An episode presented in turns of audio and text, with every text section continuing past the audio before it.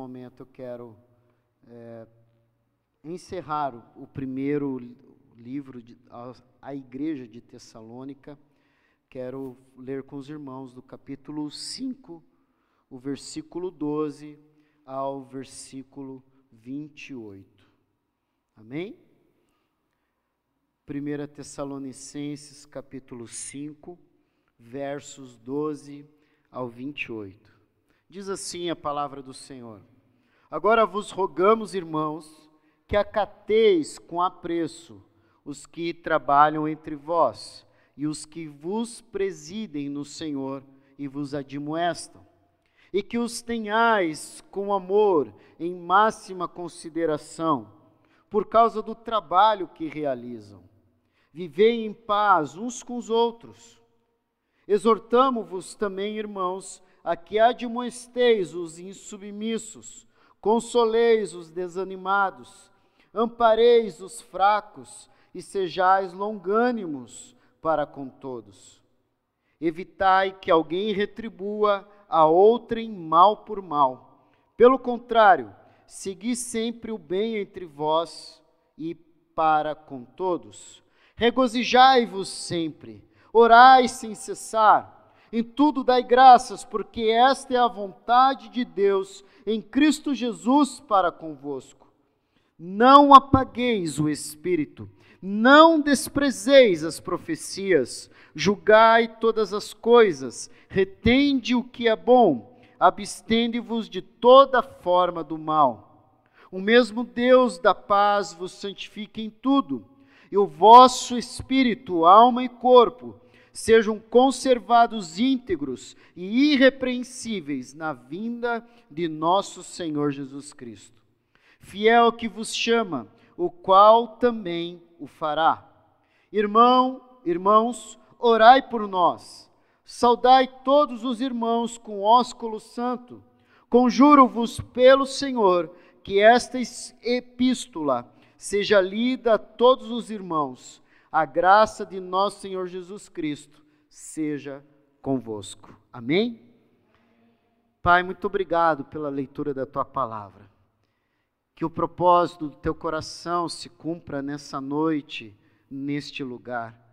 Ó Senhor, que possamos nos desprender das preocupações, que possamos nesse momento inclinar o nosso ouvido, a nossa mente, o nosso coração a tua voz, a atuação do teu maravilhoso Espírito nesse lugar.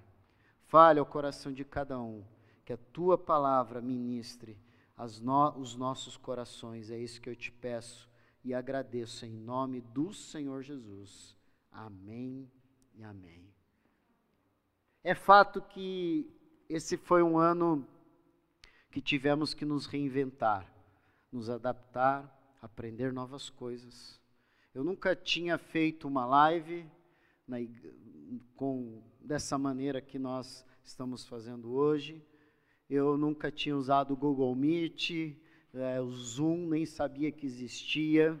É, é, canal do YouTube não tinha. E várias coisas eu não sabia. E, e nós tivemos que aprender todas essas coisas. Nunca tinha pego o Facebook da igreja e feito uma live falando da palavra, compartilhando. É, o Instagram da igreja né, cresceu bastante nesse ano por necessidade e nós aprendemos a usar essa ferramenta para trazer uma palavra de devocional todos os dias. Estamos num período de recesso agora, mas todos os dias nós estivemos ali, com algumas falhas, alguns dias que não deram certo, mas é, é fato que nós tivemos que aprender muitas coisas, coisas novas. Mas, queridos, mais importante do que aprender coisas novas, do que nós aprendermos a, a vivermos de uma maneira diferente, a nos adaptando a esse tempo. Nós não podemos, como igreja, nos esquecer de preceitos bíblicos.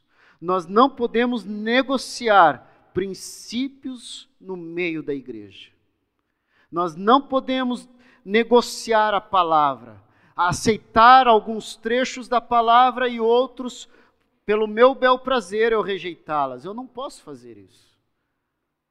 Eu creio que a Bíblia toda, de Gênesis a Apocalipse, é a palavra de Deus.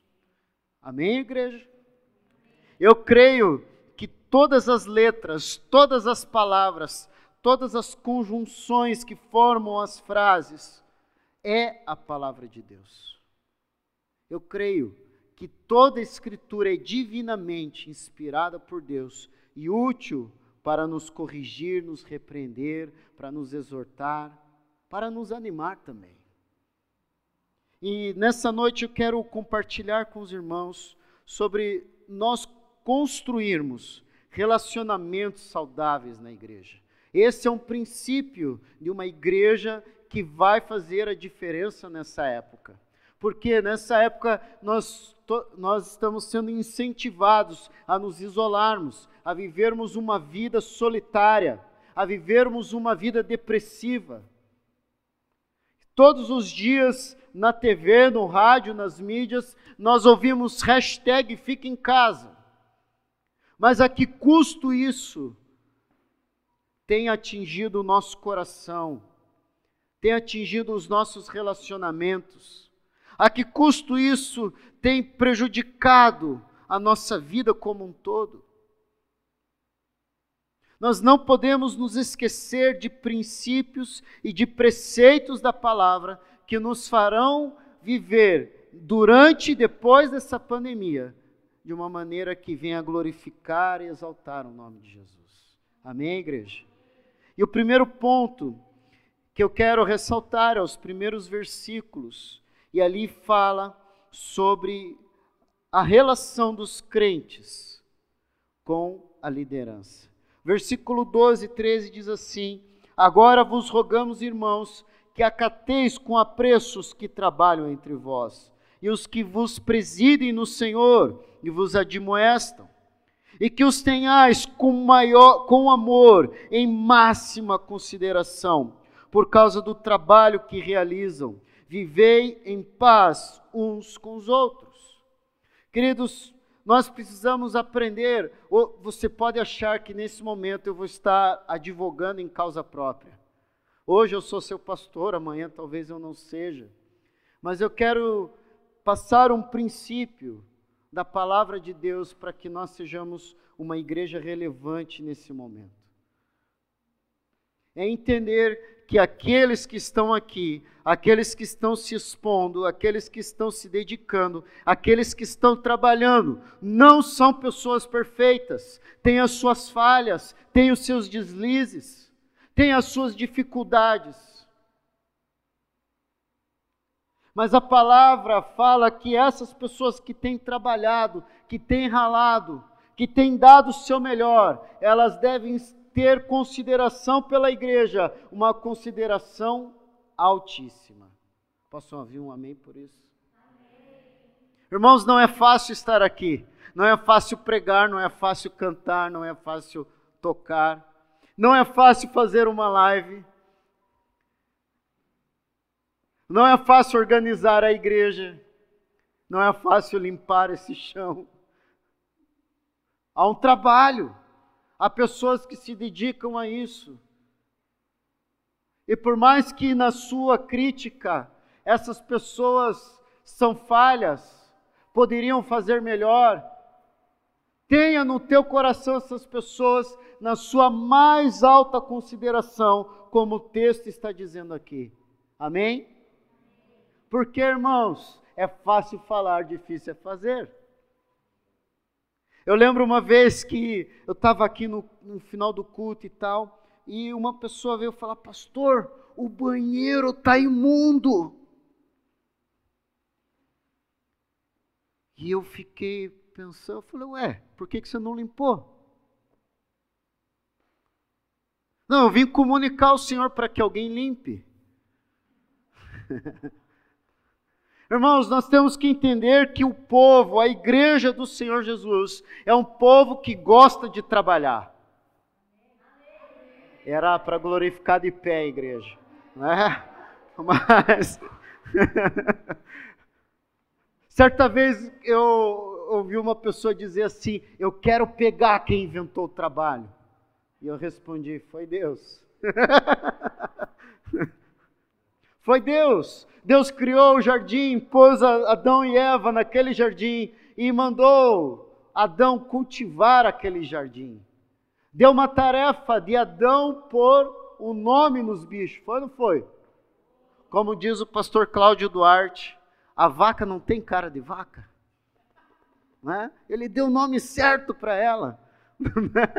é uma brincadeira, mas eu quero dizer aos irmãos que isso precisa estar claro no nosso coração, que aqueles que têm trabalhado são aqueles que precisam ter a minha e a sua admiração. O meu e o seu reconhecimento. A minha e a sua estima. Para que as coisas sejam cada dia melhores.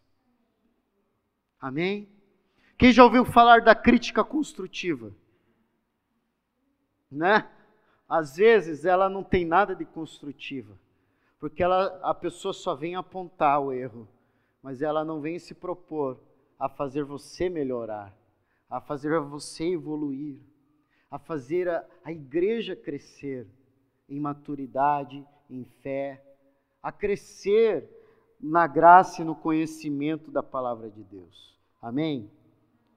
Então, o respeito ao pastor, e líderes da igreja é essencial para o crescimento delas, para o, para o crescimento da mesma, da igreja. Amém? Uma vez uma pessoa disse assim, pastor, eu amo e respeito muito você, mas fulano de tal, ó, tá louco, hein? Aí eu falei para ele, sabe quem colocou fulano de tal naquela posição?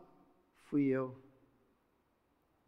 Se você não consegue respeitar admirar e ajudar e apoiar aquele irmão, você também não está fazendo isso comigo. Pastor, quer dizer que eu tenho que aceitar tudo? Não, mas eu e você precisamos ser aqueles que se dispõem a dar suporte uns aos outros. Eu e você devemos ser aqueles que se dispõem a, a, a, a se colocar à disposição para o crescimento pessoal uns dos outros e da igreja do Senhor Jesus. Amém, queridos? Outro tipo de relacionamento não é apenas dos crentes com a liderança, mas a relação dos crentes entre si. Isso aqui me faz lembrar também de uma outra pessoa que veio falar comigo há, uns, há muitos anos atrás. Ela disse assim: Pastor, eu vi aquele irmão aquele irmão está afundado no pecado. Aquele irmão, olha, nós temos que dar um jeito, pastor. Eu vim contar para o senhor, para o senhor dar um jeito. Eu falei, vem comigo então. Não, pelo amor de Deus, a pessoa vai saber que fui eu que contei para o senhor. Mas, pois é, nós não somos fofoqueiros. Nós somos aqueles que podem até apontar o erro, mas que se colocam à disposição para levantar aquele que caiu. Amém? Vire para o irmão que está ao teu lado e diga assim: seja aquele que estenda a mão para ajudar aquele que caiu, em nome de Jesus.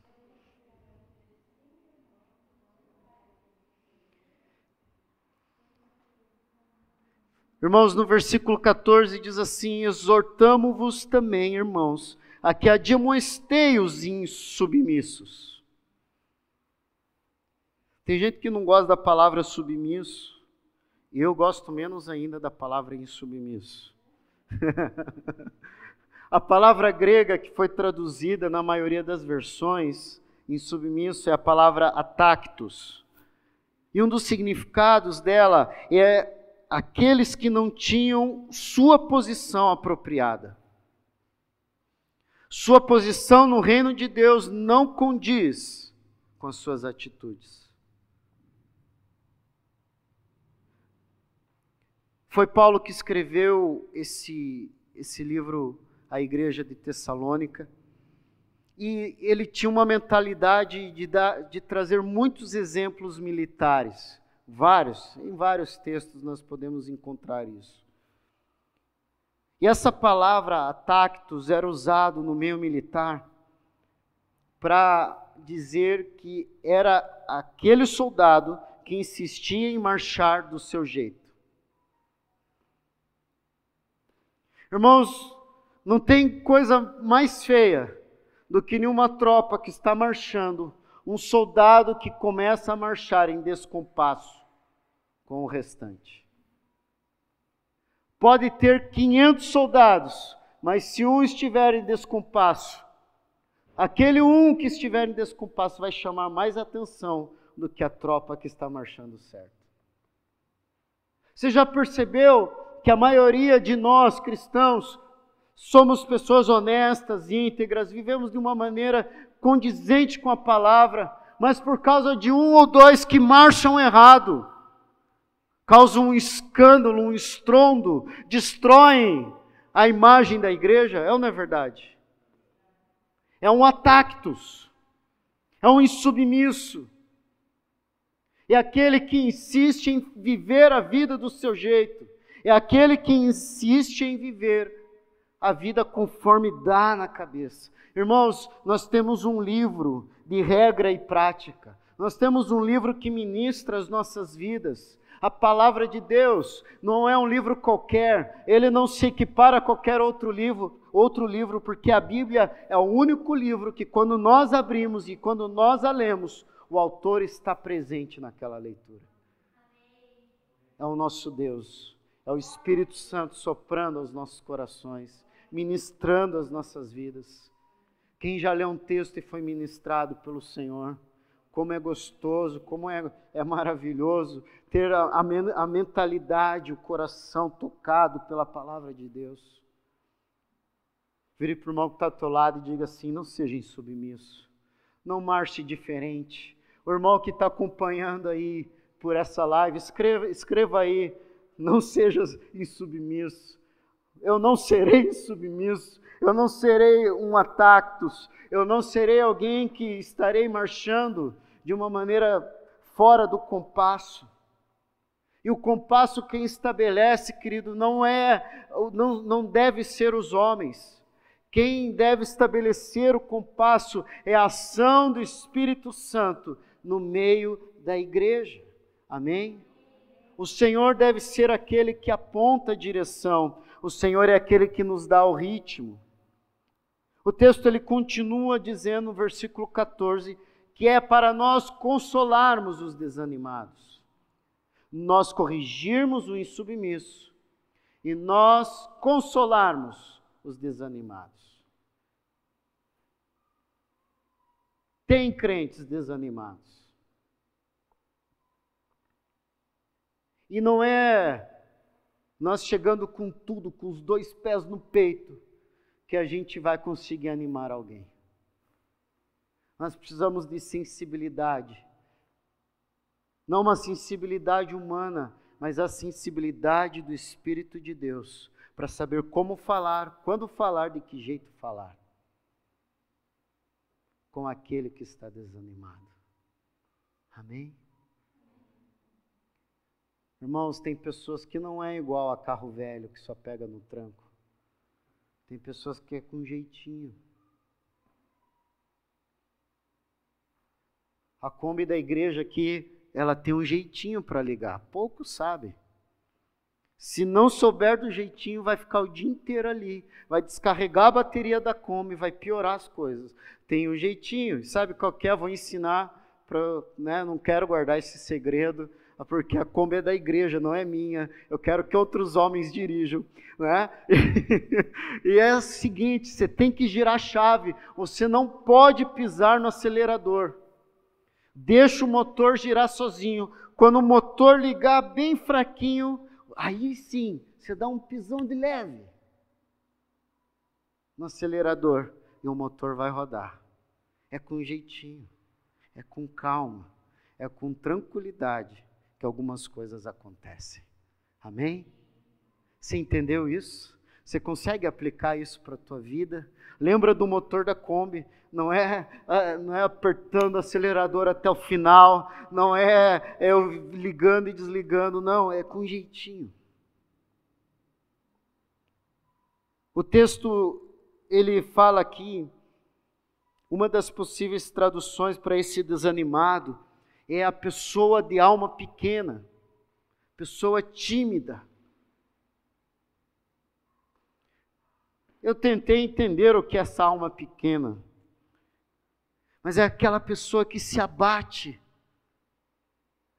e que se deixa abater por pequenas coisas, por circunstâncias da sua vida Querido, faça um exercício para a tua alma e manda ela ficar quieta e diga: maior é o que está na minha vida do que o que está no mundo. Maior é aquele que me edifica todos os dias. Maior é aquele que afirmou a mim que as misericórdias dele se renovam a cada manhã do que as notícias que eu ouço todos os dias. Irmãos, porque algumas notícias nos desanimam. Algumas das circunstâncias das nossas vidas nos desanimam. O panorama do nosso trabalho, às vezes algum, alguns de nós estamos estagnados, sem perspectivas de crescimento, e vamos nos desanimando algumas coisas que imaginamos para a nossa fé, para o nosso crescimento, algumas expectativas que criamos em Deus, elas não aconteceram, por causa disso eu desanimo, a minha alma ela se apequena, eu me torno uma pessoa tímida. Mas a palavra de Deus nos afirma que o Senhor não nos deu um espírito de, de timidez, mas Ele nos deu um espírito de ousadia. Quero profetizar na tua vida em 2021 ousadia. Receba ousadia da parte de Deus, para você ser um grande instrumento e canal do Senhor para tocar vidas, para ver a tua vida deslanchando, para você experimentar algo novo e poderoso no teu coração. Amém? Ali fala para amparar o fraco, o fraco ele pode ser comparado ao desanimado, mas o fraco ele fala da moral. Ele fala de ser corrigido a sua moral, as suas falhas, o seu falhas no seu caráter. Você conhece pessoas que chegam atrasado em tudo? Isso precisa ser corrigido. De vez em quando acontecer, é normal. Mas sempre?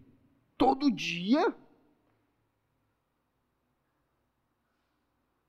Você conhece pessoas, e talvez você seja uma delas,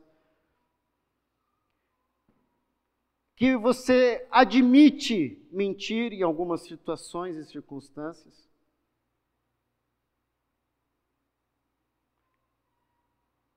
Querido, eu quero te lembrar que o pai da mentira é o diabo.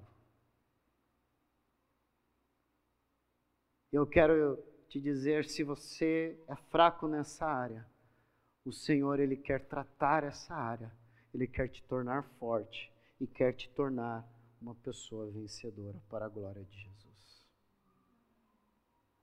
Amém, queridos? Se você é fraco em alguma coisa nos na sua moral, no seu caráter, em nome de Jesus. É no relacionamento entre nós que nós crescemos. Provérbios 27, 27 diz: Assim como um ferro afia um outro ferro, um irmão afia o outro irmão. irmão não é em casa sozinho, não é isolado, não é hashtag fica em casa que nós iremos crescer. É nos envolvendo, é saindo atrito, é saindo faísca que a gente vai crescer. Essas horas aí, muito, pouca gente fala amém, aqui eu não vi nenhum, mas tudo bem. o texto fala que o nosso relacionamento entre si, nós precisamos ser longânimos. E o que, que é ser longânimo? É ser um fundo de paciência, um poço de paciência para aguentar, suportar e entender que aquele irmão está no processo do mesmo jeito que você está, que ele não é perfeito do mesmo jeito que você não é, de que ele está crescendo em Cristo Jesus do mesmo jeito em que você está. E por isso nós precisamos ser longânimos, ter a nossa paciência renovada, ter um desejo de não desistir. Eu já ouvi muito crente usar aquela, aquele versículo bíblico: Não lanceis pérolas aos porcos. Pastor, não cansei de lançar pérolas aos porcos. Cansei daquele irmão. E queridos, muitas vezes o que o Senhor quer é que nós tenhamos um pouquinho mais de paciência para entender que a obra do Senhor não será frustrada. Que aquilo que Deus começou, Ele é fiel para completá-la. E que você é um instrumento de Deus para abençoar a vida do teu irmão. Amém? Seja longânimo, em nome de Jesus. Versículo 15, ali fala que é para nós evitarmos retribuir o mal por mal. Irmãos, em nome de Jesus, eu e você não podemos retaliar, retaliar, é, falei certo? Ou é retaliar? Retaliar quando somos feridos. Pastor, aqui é comigo. Escreveu, não leu, o pau comeu. É assim. Na minha vida é assim. É desse jeito. Eu não aprendi com papai e mamãe a não levar desaforo para casa. Irmãos, desde que eu me entendo por pastor nessa igreja, eu digo que ser crente é aprender a engolir sapo de perna aberta. E eu acabei inventando com unha crescida. E por que, irmãos? Porque nós precisamos ser longânimos. Por quê? Porque nós não podemos ser aqueles que ficam retaliando quando são feridos. É fato que em determinado momento nós nos estranharemos. Eu e você não somos perfeitos, somos falhos, somos humanos, somos resultados de vários sentimentos que nós vivemos durante a semana. E muitas vezes chegamos aqui carregando todos eles. E quando eu penso que eu vou conseguir jogar todos eles aos pés da cruz, chega um abençoado do irmão e me dá mais um coice, só para piorar as coisas. E eu tenho que aprender, querido, que mesmo com mais um coice, com mais uma adversidade, eu tenho que ser aquele que é controlado pelo Espírito Santo, aquele que é direcionado pelo Espírito Santo a não retaliar, a ficar na minha, a entender que Deus está agindo nas minhas emoções, que Deus quer me tornar uma pessoa melhor. Posso ouvir um amém? Em terceiro lugar, construindo esses relacionamentos na igreja. Na igreja eu aprendo a me relacionar melhor com Deus, sim ou não? Irmãos, eu não aprendi tudo na igreja, mas grande parte do que eu sei sobre o meu Deus, sobre o meu Senhor, eu aprendi aqui nesse lugar. Eu aprendi com os servos e servas de Deus que anunciaram a palavra ao meu coração. E dos versículos 16 a 22, vai falar dessa relação dos crentes com Deus. E começa dizendo ali, né, no versículo 16: Regozijai-vos sempre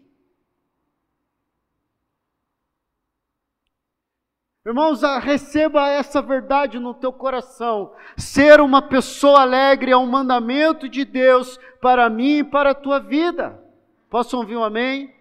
Você que está com a máscara, abaixa um pouquinho assim e mostra o teu sorriso aqui para o pastor. Aí, aí, né? seja alegre, seja uma pessoa feliz. Esse Natal é, vieram muitos dos meus parentes aí e a minha tia falou: Ei, Germano, você sempre está rindo de tudo, né? Você ri de tudo.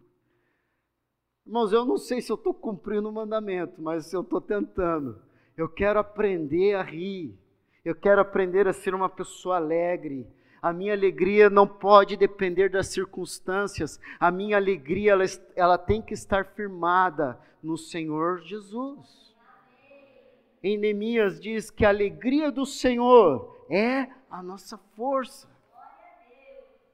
Amém? Eu achava impressionante o meu avô, e eu assisti essa cena várias vezes. Às vezes meu avô estava enfrentando um momento difícil no ministério, e eu já ouvi muitas vezes ele orando e chorando, e algumas vezes eu dormia na casa dele, e várias e várias vezes eu presenciei ele acordando cantando, né? O sonho do meu avô era ser um pavarote né? E ele, irmãos, ele cantava alto, não estava nem aí. Ah, sole mio, né? E outras músicas aí que ele gostava de cantar e outros louvores. E eu ficava impressionado como que o mesmo homem que chorou na noite anterior pedindo ajuda a Deus é o mesmo homem que de manhã consegue acordar cantando.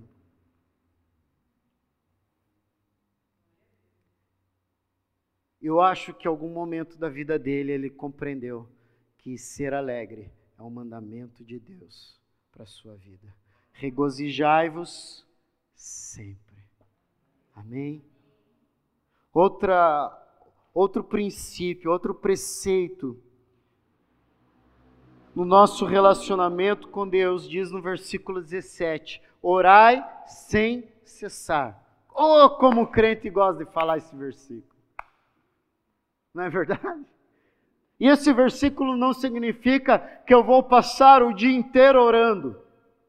Mas esse versículo ele significa o dever da oração, o dever de um crente de ter na sua rotina, dentro da sua rotina, vários momentos onde ele se dirige ao Senhor, onde ele ora ao Senhor, por seus problemas, pelas suas dificuldades, pelas suas adversidades, mas acima de tudo, em gratidão, em louvor, em adoração ao seu santo nome.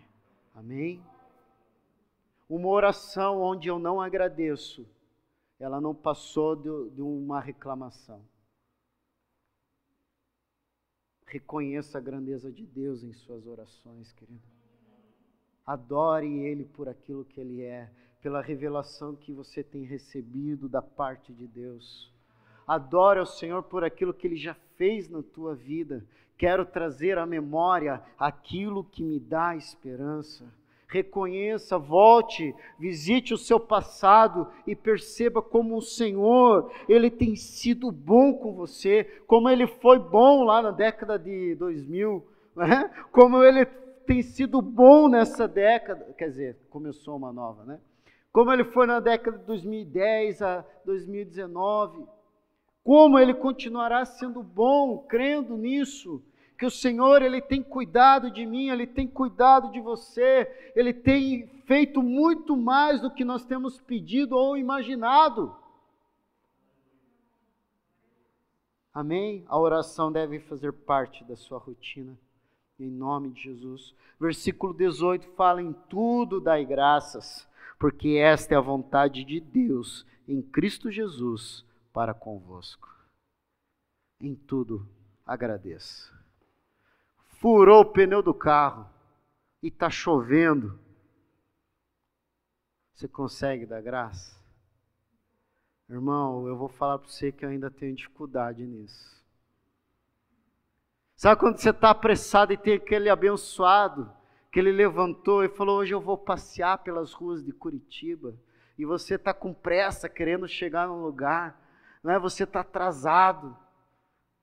E aquele abençoado, bem devagar, de boa. Eu confesso para os irmãos que eu preciso aprender da graça sobre isso. Eu preciso aprender a dar graças ao Senhor por muitas outras coisas. Mas a palavra de Deus, ela diz aqui que eu preciso dar graças, porque esta é a vontade de Deus. A vontade de Deus é que você seja alguém que dê graças, que agradeça, que engrandeça o seu nome. Pare de reclamar, pare de murmurar, pare de procurar pelo em ovo. Seja aquele que agradeça pelo Senhor. Em nome de Jesus. Versículo 19 diz assim: Não apagueis o espírito. Nessa relação com Deus, a presença, a morada do Espírito de Deus é muito importante em nossas vidas. E digo mais: não há como nós termos uma vida de intimidade com Deus se o Espírito Santo foi apagado em nosso ser. Qual é a ação, qual é a função do Espírito Santo? Nos convencer do pecado, da justiça e do juízo. Irmãos, o Espírito Santo aponta o pecado que existe dentro de nós, mas quando nós preferimos o pecado à presença do Espírito Santo, nós começamos a jogar terra no fogo do Espírito.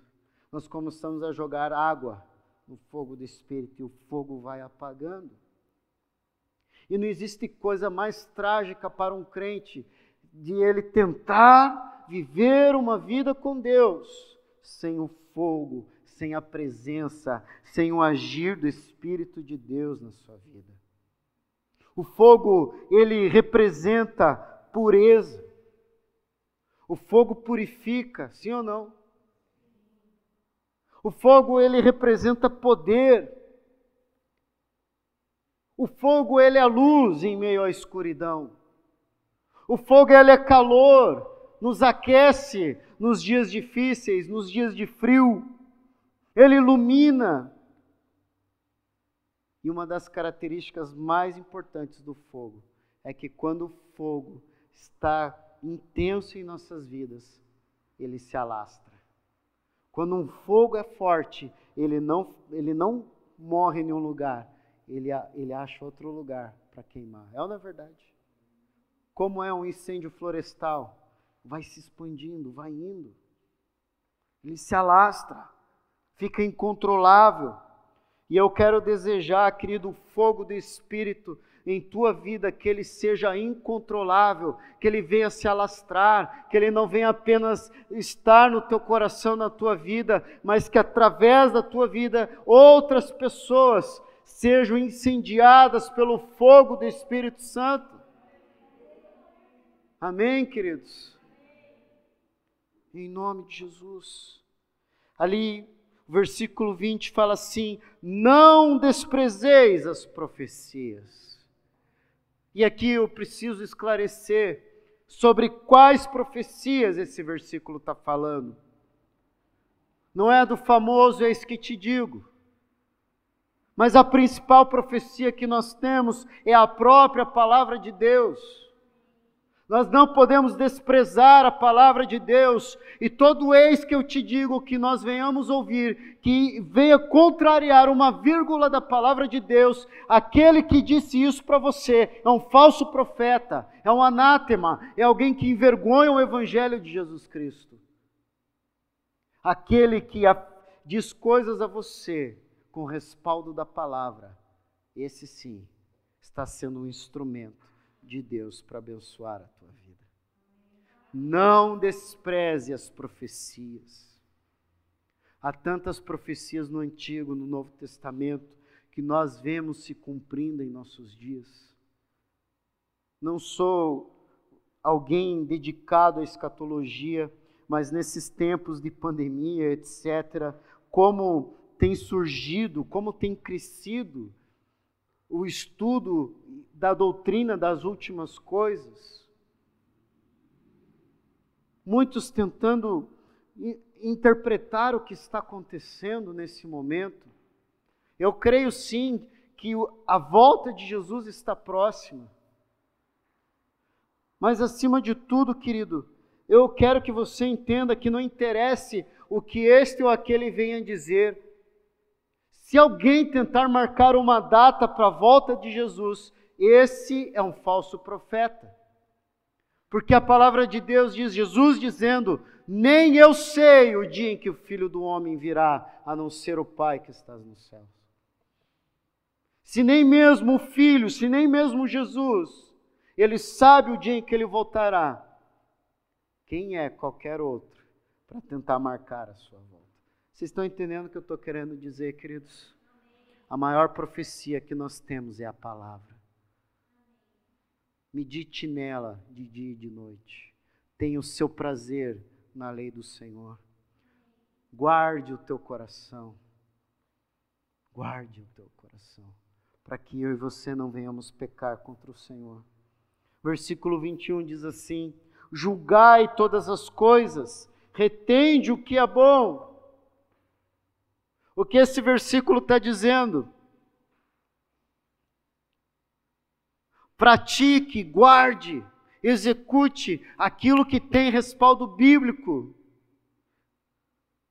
aquilo que está em sintonia com a palavra de Deus, porque tudo que está em sintonia com a palavra de Deus, e isso é bom. Posso ouvir um amém?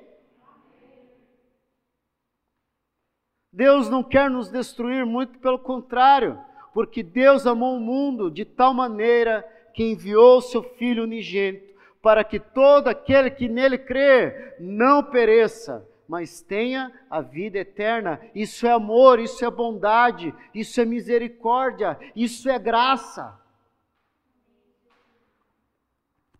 E nós precisamos aprender a julgar as coisas. Não sair julgando os outros, mas julgar o que está acontecendo e guardar e reter aquilo que é bom, aquilo que edifica. Esses dias eu estava assistindo um filme e de repente o filme começou a ficar estranho. Foi um filme recomendado. Eu falei, meu Deus, esse filme não vai me fazer bem. Tem tantos outros aí na Netflix. Tchau, fui. Nunca mais. Não assista, não se envolva com aquilo que não edifica. Não consuma aquilo que não edifica. Não perca o seu tempo com coisas que não têm respaldo bíblico. Amém, queridos?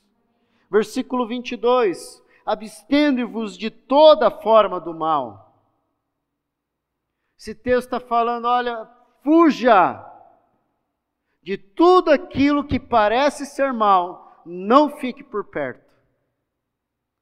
Não precisa nem ser mal, mas só de parecer mal, sai de perto. Amém? É, é que nem quando você encontra um cachorro que você não confia, né? Você olha lá, você não conhece, você não conhece como ele é e você fica receoso. Esses dias alguém, eu assisti alguém fazendo a besteira de pôr a mão num cachorro que a pessoa não conhecia, começou a fazer carinho, daqui a pouco o cachorro? Foi mexer com um cachorro estranho que não conhece. E eu, só de ver o cachorro, eu passo ali é, na rua da minha casa, só de ver aquele cachorro, ele já tem cara de malvado. Eu não quero saber se ele é ou não, ele já tem, então nem chego perto. Ele não é malvado com o dono dele. E ele está certo, está guardando a propriedade ali, está cumprindo o seu propósito. Mas o que eu quero que você entenda, querido, se alguma coisa tem cara, jeito de coisa ruim, não chegue perto. Amém? Abstende-vos de toda forma do mal. E do versículo 23 ao 28 fala da relação da liderança com o resto da igreja. Versículo 23 diz assim: O mesmo Deus da paz vos santifique em tudo, e o vosso espírito, alma e corpo sejam conservados íntegros e irrepreensíveis na vinda de nosso Senhor Jesus Cristo. E querido, nesse ponto eu quero ressaltar uma coisa: a liderança, ela deve orar, ela deve anunciar que o que mais importa dentro de uma igreja não é se essas pessoas estão sendo abençoadas, se elas estão sendo se elas estão recebendo prosperidade, mas se essas pessoas estão sendo santificadas pelo poder da palavra de Deus. Santidade é o que interessa, o resto não tem pressa. Lembra do Paulinho Cintura? Né? Ele falava: saúde é o que interessa, o resto não tem pressa.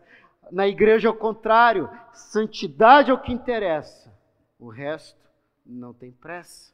Sabe qual é o nosso problema? a igreja em muitos lugares se tornou um produto. O culto, ele é um produto. Um produto de, de consumo. Venha para o culto de tal coisa, venha para o culto de tal coisa. Mas eu nunca vi um culto da santificação. Nunca vi uma corrente da santificação. Nunca vi as sete semanas da santificação. Sabe por quê, queridos? Porque a santificação, ela é algo que não, eu, eu não conquisto em sete semanas, ou em uma corrente, ou em um culto que eu vou semanalmente. A santificação, ela acontece todos os dias, pelo resto das nossas vidas. E a oração da igreja é, a oração da liderança para a igreja é: Senhor, santifica o teu povo, santifica a tua casa, me faz lembrar Josué dizendo ao povo: santificar-vos, porque amanhã vocês verão a glória de Deus. Sabe, irmãos, nós queremos os céus rasgados, ah, o, o, Senhor se movendo, o Espírito Santo derrubando, pessoal falando em línguas, mas nós não nos, nós não abrimos os nossos corações para sermos santificados. Segui a paz com todos e a santificação, sem a qual ninguém verá Deus. Hebreus 12, 14. Paz uns com os outros e santificação.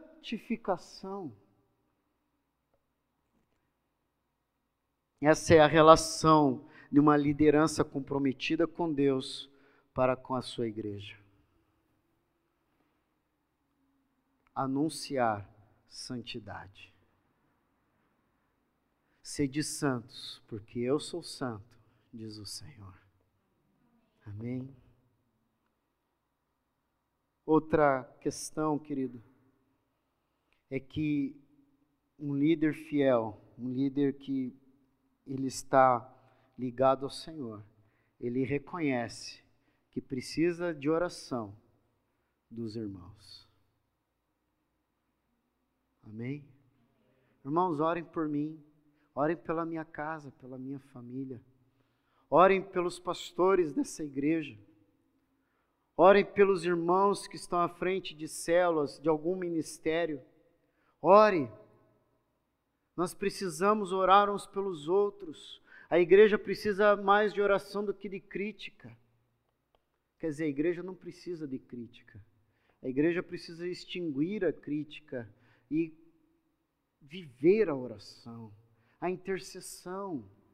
E eu quero ser como o apóstolo Paulo e dizer: irmãos, orai por nós.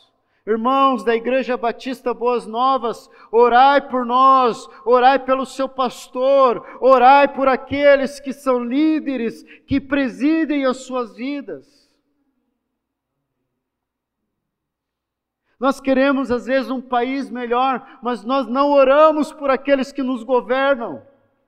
Tudo que nós sabemos fazer é reclamar, reclamar e reclamar.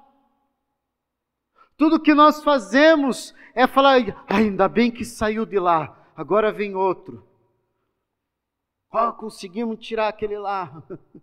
Mas ah, nós não entendemos que a oração de fazer, que nós fazemos pelos, pelas nossas lideranças, podem nos fazer prosperar podem nos fazer viver uma vida mais tranquila. Amém, queridos? Um outro ponto ali fala o versículo 26.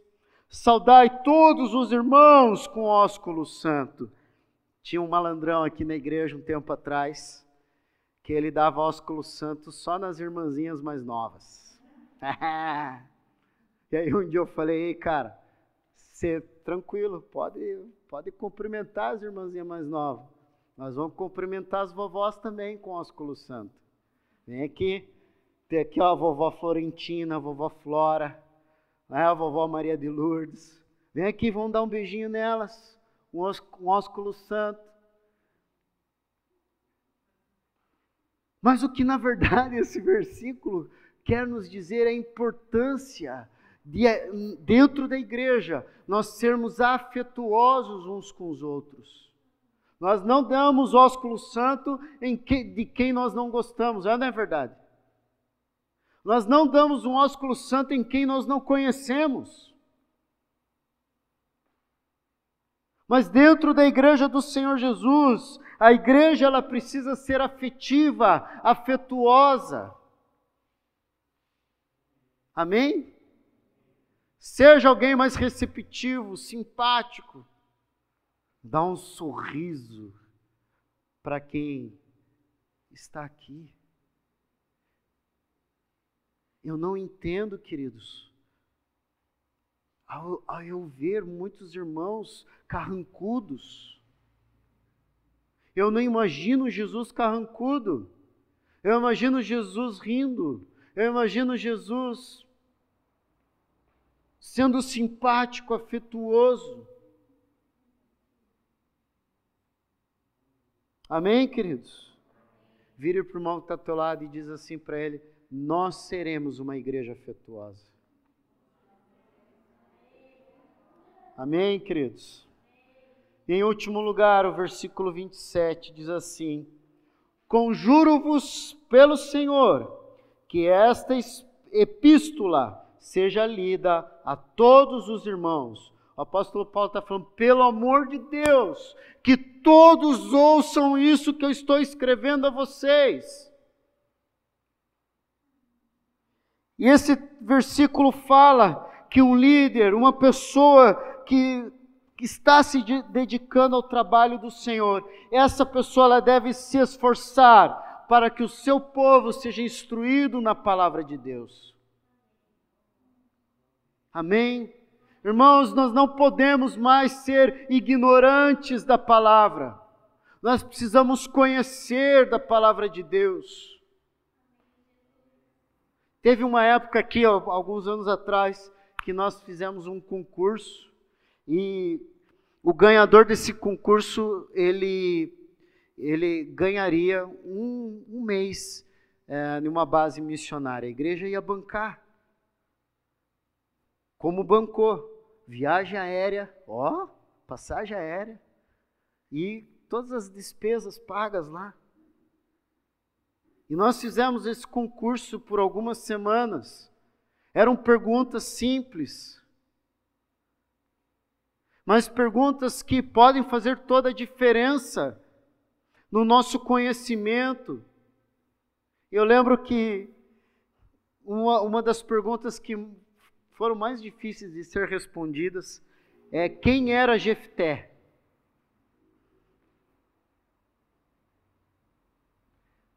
Aí muitos irmãos tiveram a reação de alguns aqui agora. Quem? Ah! Foi um juiz. E ele por ser filho bastardo. Ninguém queria saber dele. Mas foram, lembraram dele. Chamaram Jefté. E Jefté, ele fez um voto que se ele ganhasse aquela batalha, a, a primeira coisa que ele visse em sua propriedade, ele sacrificaria ao Senhor. e ele ganhou a batalha. Quando ele chegou em casa, sabe quem saiu primeiro? Não foi a vaquinha mimosa, foi a filha. Deus não pediu aquilo para ele. Que história triste, né? Mas por que que está na palavra? Irmãos, está na palavra para ensinar a mim e a você que nós não podemos fazer votos de tolo. E nós precisamos conhecer a palavra de Deus, precisamos nos interessar pela palavra de Deus, precisamos arrancar do nosso vocabulário: eu não tenho tempo, eu não gosto de ler e etc. Mas, acima de tudo, querido, como o apóstolo Paulo falou, eu conjuro-vos, pelo Senhor, que esta epístola seja lida a todos os irmãos. É engraçado como que a gente tem tempo para o WhatsApp. Como que nós temos tempo para Instagram? Até agora o. Oh meu Deus, fugiu. TikTok. Eu tenho tempo para muitas coisas e não tenho tempo para aquilo que pode me abençoar, me fazer crescer e experimentar o melhor de Deus em minha vida. Irmãos, conjuro-vos para que eu e você venhamos ler a palavra de Deus, crescer e experimentar um relacionamento saudável dentro da igreja, um relacionamento saudável com as nossas lideranças, entre si, com o nosso Deus, em nome de Jesus. Amém? Nós precisamos da palavra de Deus para crescer. Leia a Bíblia e faça a oração se quiser crescer. Amém? Vamos colocar em pé, vamos orar.